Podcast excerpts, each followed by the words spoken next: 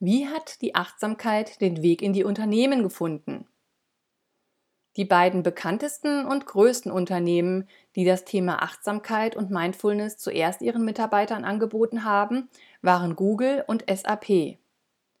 Google startete den ersten zweitägigen Kurs für Mitarbeiter bereits im Jahr 2007 und entwickelte in Folge das Search Inside Yourself Programm.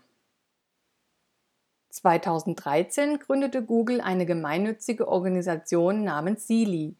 Diese Abkürzung steht für Search Inside Yourself Leadership Institute. Diese Organisation hat es sich zur Aufgabe gemacht, das bei Google entwickelte Programm anderen Unternehmen zugänglich zu machen.